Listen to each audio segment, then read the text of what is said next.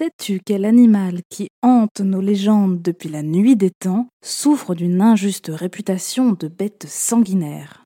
Aujourd'hui, on va parler du loup gris et de son intelligence dans Bête de science.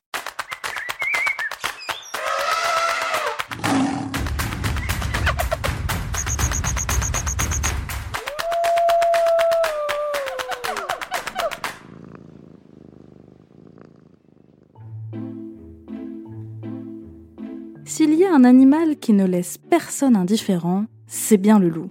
Tantôt craint ou adoré, son ombre hante les récits des humains du monde entier. Il existe en fait plusieurs espèces de loups à travers la planète, mais le plus connu et le plus répandu d'entre tous, c'est le loup gris, Canis lupus. Tu vois forcément à quoi il ressemble. Bien planté sur ses quatre longues pattes, muni de griffes qu'il ne peut pas rentrer, contrairement au chat, le loup est équipé d'un museau allongé et d'oreilles droites bien dressées au-dessus de sa tête. Son pelage varie du brun au beige en passant par le noir et toutes les teintes de gris. Pas de doute, il a fière allure. Le loup gris appartient à la famille des canidés, comme les chiens qui, comme tu le sais peut-être, sont des loups domestiqués et transformés par les humains au fil de milliers d'années de cohabitation. La famille des canidés inclut également le renard roux, le chacal que l'on trouve en Afrique, ou encore le coyote américain qui fait parfois équipe avec le blaireau et dont nous avons déjà parlé dans un autre épisode. Le loup gris est le plus grand membre de sa famille, mais question carrure, son aspect varie beaucoup selon l'endroit où il vit. Il mesure en moyenne moins d'un mètre de haut, comme quoi le grand méchant loup n'est pas si grand que ça.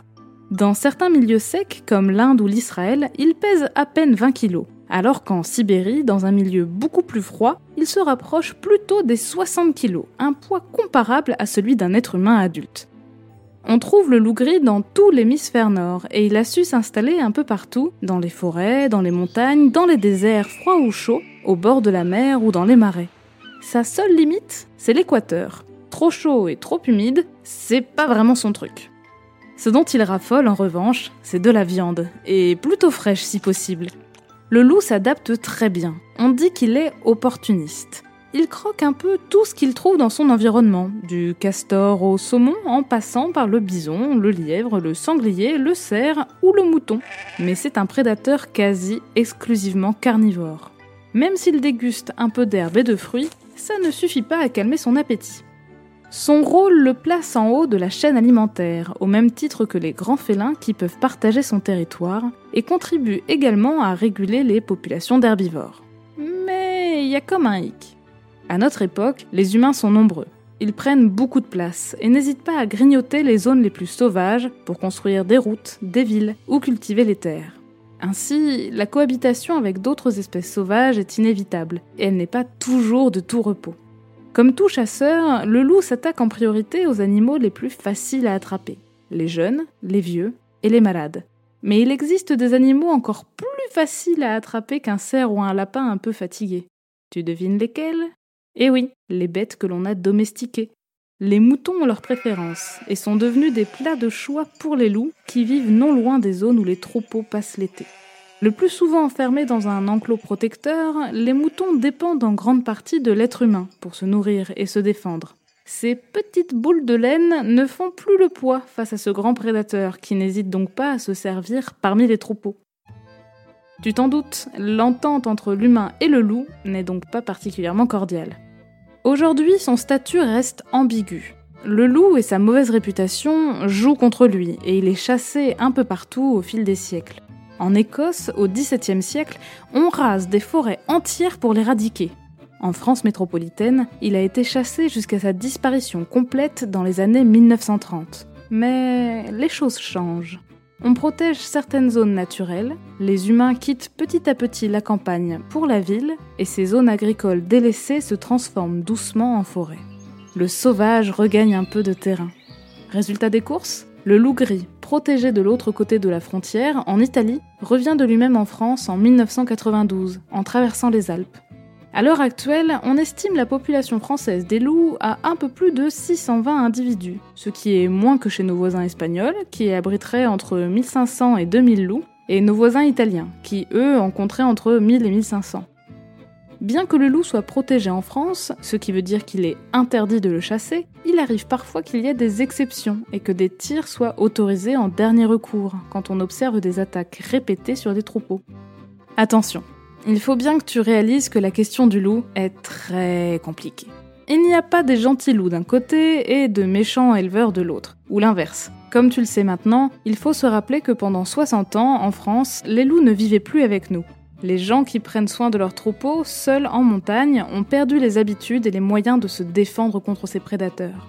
Avec leur retour, il y a beaucoup de choses à repenser et de solutions à mettre en place pour protéger les troupeaux et faciliter la vie des bergers qui ont un métier très difficile, physique et solitaire. Heureusement, des pistes existent, comme l'utilisation de chiens patous ou de clôtures de protection pour que l'on vive un peu mieux ensemble, les loups et nous. Mais alors, s'il passe souvent pour le grand vilain de l'histoire, à la fois féroce et effrayant, est-ce que le loup est pour autant bête et méchant? Le loup n'est ni gentil ni mauvais. C'est un animal sauvage qui cherche à se nourrir, rien de plus. Pourtant, dans beaucoup d'œuvres de culture populaire, le loup n'est pas franchement bien vu. C'est lui qui croque la grand-mère du petit chaperon rouge dans le conte, et on menace les enfants qui ne sont pas sages d'être dévorés par le loup. Dans la mythologie nordique, Fenrir est un loup monstrueux, fils de Loki, un dieu qui joue des mauvais tours et qui raffole du chaos. L'animal tue Odin, le dieu des dieux, lors du Ragnarok, la grande bataille de la fin du monde, rien que ça. Mais si le loup fait souvent peur, d'autres histoires le mettent à l'honneur. Dans l'Antiquité romaine, c'est une louve qui recueille Romulus et Rémus, les deux enfants orphelins qui fonderont la grande ville de Rome. Et tu connais forcément l'histoire de Mowgli, le héros du livre de la jungle de Rudyard Kipling, qui est adopté et élevé par une meute de loups qu'il considère comme sa famille. Et c'est là que se révèle toute la complexité et la force du loup. Dans le groupe, le collectif, le un pour tous, tous pour un. Et pour un peu mieux comprendre la société dans laquelle il vit et les stratégies de coopération qu'il utilise, je te propose d'aller le voir d'un peu plus près.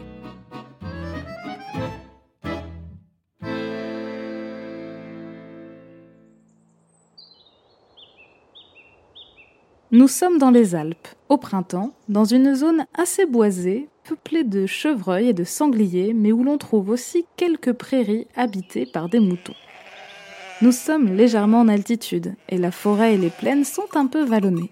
La brume s'accroche encore aux branches et aux racines du sous-bois en cette fraîche matinée de mars. Reste bien caché, et face au vent surtout, pour que ton odeur parte dans ton dos. Si les loups nous sentent, ils se sauveront aussitôt et laisse-moi te dire qu'ils nous reniflent de loin.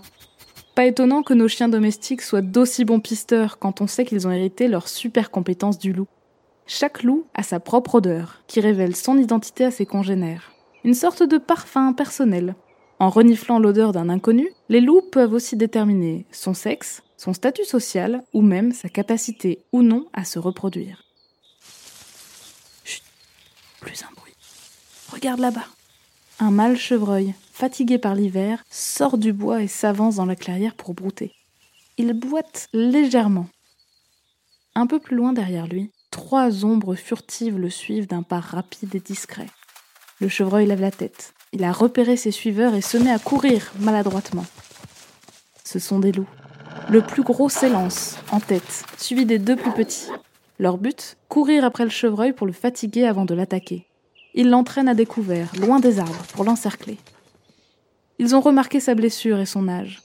Dans un groupe d'herbivores, ils sont capables de repérer en un coup d'œil les plus faibles, ceux qui seront les plus faciles à attraper.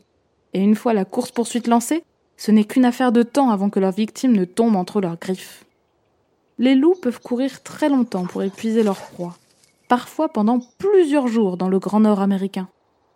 Après une course compliquée et assez courte, que nous avons pu suivre grâce à nos jumelles, l'ongulé, fatigué, ralentit. Les trois loups forment un triangle autour de lui, mais gardent une certaine distance. Ce n'est pas le moment de commettre une erreur. Si le chevreuil charge ou donne un coup de patte, il pourrait sérieusement être blessé. Le plus gros loup oblige le chevreuil à se diriger vers une zone accidentée, fendue par des crevasses, où l'animal épuisé finit par chuter. C'est le signal. L'adulte se jette sur le chevreuil et l'immobilise. Les deux plus petits loups restent en retrait avant de rejoindre le troisième pour passer à table. Quelle chasse Celui qui a mené l'attaque, c'est le père, le mâle dominant du groupe. Les deux autres loups, plus minces, sont ces jeunes âgés d'un an. On voit qu'ils ont des grandes jambes, un peu plus allongées, et que leur allure est encore un peu pataude. Ils s'approchent de lui et essayent de lui lécher le bout du museau. C'est un geste que font les bébés pour quémander de la nourriture. Mais ils sont bien trop grands pour ça. Le père pose la viande au sol, hérisse les poils de son cou et montre ses canines. Le message est clair. Les deux petits s'arrêtent aussitôt et attendent que leur père ait fini de manger les morceaux les plus nourrissants de la carcasse. Il ne faut pas embêter papa quand il mange. Message bien reçu. Comme dans toutes les familles, il y a parfois des désaccords. Chez les loups, c'est la même chose. Mais pour éviter les bagarres, ils utilisent tout un tas de postures, d'attitudes, en baissant les oreilles, en se mettant sur le dos, en abaissant la queue, qui envoient des signaux aux autres et permettent de régler les problèmes sans avoir besoin d'aller plus loin. En montrant les dents, le père a rappelé ses petits à l'ordre. Le fait qu'il y ait une hiérarchie, une organisation assez stricte chez les loups, évite justement les conflits et permet à chacun ou chacune de savoir quelle est sa place et son rôle au sein de la meute. Mais si tu regardes bien, tout le monde mange équitablement, même si le mâle dominant, le père, se sert en premier. Parfois, on utilise le terme de mâle alpha pour désigner le patriarche, mais ce mot a pris des significations assez éloignées de ce qu'il désigne en réalité. Tu as peut-être déjà vu des films ou des séries avec des loups-garous comme dans Teen Wolf. Les alphas sont décrits comme des gros costauds qui s'imposent par la force. Or, euh, en vérité, chez les loups, le père ne tape pas sur ses petits pour se faire respecter. Et en plus, il n'est pas seul à mener la meute, puisque c'est toujours un couple qui est à sa tête. Cette idée du mal alpha, qui a d'ailleurs été reprise à toutes les sauces et appliquée bien maladroitement à l'humain, est complètement fausse. Pour en savoir plus, je t'invite à écouter Science ou Fiction, un autre podcast où Mélissa te parlera du mythe du mal alpha. Mais revenons-en à nos loups avant qu'ils ne nous filent entre les pattes. Ils ont désormais le ventre bien rempli, et le père saisit une patte de chevreuil entre ses crocs avant de s'éloigner d'un bon pas, suivi par ses jeunes. Ils s'enfoncent dans la forêt. Viens, suivons-les. Mais attention, ne faut pas qu'ils nous repèrent. Tu entends ces petits couinements discrets qui sortent de ce terrier là-bas, bien cachés entre des rochers et des racines entremêlées? Si, regarde, juste là, derrière le bosquet. Ce sont les derniers nés du groupe. Les loups se reproduisent une fois dans l'année et ils donnent naissance à une portée de bébés, les louveteaux, qui naissent aveugles et un peu empotés. Ils vont rester bien cachés dans la tanière avec leur mère qui les nourrit et les protège. Attention, baisse-toi, Derrière les fougères, là, c'est le père qui rentre dans le terrier pour amener de la viande à sa compagne. Pour l'instant, les louveteaux têtent encore, mais ils seront bientôt ravis de voir leur père revenir quand il leur régurgitera de la bonne viande déjà mâchée. Miam Les deux jeunes patientent autour de l'entrée du terrier, sur le qui-vive. Ils reniflent et surveillent l'entrée de la cachette. Ils participent aussi à la vie de la communauté, chassent avec leurs parents, partagent la nourriture et s'occupent de leurs petits frères et sœurs. Car oui, on l'oublie souvent, mais une meute de loups, c'est avant tout une famille. Un couple de reproducteurs se forme, on l'appelle parfois le couple dominant. Ce sont les parents. Et leurs bébés, nés de plusieurs portées différentes et donc d'âges variés, vivent avec eux. À plusieurs, ils sont capables de pister et d'encercler des proies et de défendre leur territoire ensemble. Tout le monde y gagne. Mais en grandissant, certains se sentent parfois à l'étroit. Il faut trouver à manger pour tout le monde, et puis, quand la belle saison revient, les adolescents devenus grands veulent eux aussi s'essayer aux choses de l'amour. Mais dans la meute, seuls les parents se reproduisent, et ils surveillent de près leurs enfants pour éviter qu'ils ne s'accouplent entre eux. Les petits devenus grands doivent donc partir pour fonder leur propre meute. Certains s'aventurent très loin du territoire parental, à plusieurs centaines de kilomètres, et ne reviennent jamais. D'autres font des visites, et d'autres encore restent tout près. Tout est possible, et la composition de la meute change et se transforme au fil des ans. Alors qu'on imagine le loup rôder en solitaire à traquer les victimes innocentes perdues sur son chemin, son vrai super pouvoir, en réalité, s'avère être le vivre ensemble. Posture, odeur, cris, tout est bon pour échanger et mieux se comprendre. Ah oui, aussi, les loups hurlent bel et bien, mais jamais à la lune. C'est encore une idée fausse. En réalité, quand ils hurlent, c'est souvent pour se rassurer, pour se rassembler et indiquer aux autres où ils se trouvent. Rien à voir avec un sombre culte à notre astre lunaire. Une chose est sûre, le loup, cette créature pleine de mystères, n'a pas fini de stimuler notre imagination. Allez, on récapitule. Le loup gris est le plus commun et le plus grand animal de la famille des canidés. Il vit exclusivement dans l'hémisphère nord, mais on a colonisé quasiment tous les milieux, de la forêt à la montagne, en passant par la plaine, le désert ou la plage. C'est un prédateur carnivore et sa cohabitation difficile avec les éleveurs français lui vaut encore aujourd'hui une sombre réputation. Heureusement, des pistes sont envisagées pour mieux cohabiter avec le loup, et l'on se rend compte, dans les histoires mais aussi dans la réalité, à quel point sa vie sociale est riche et complexe. La meute est constituée d'un couple de parents dominants, seuls à se reproduire, et de leurs petits, qui les aident à chasser, défendre le territoire et nourrir leurs petits frères et sœurs. Leur communication est complexe et révèle que loin de mériter son image de grand truand, cet animal mériterait bien qu'on le regarde sous un nouvel angle.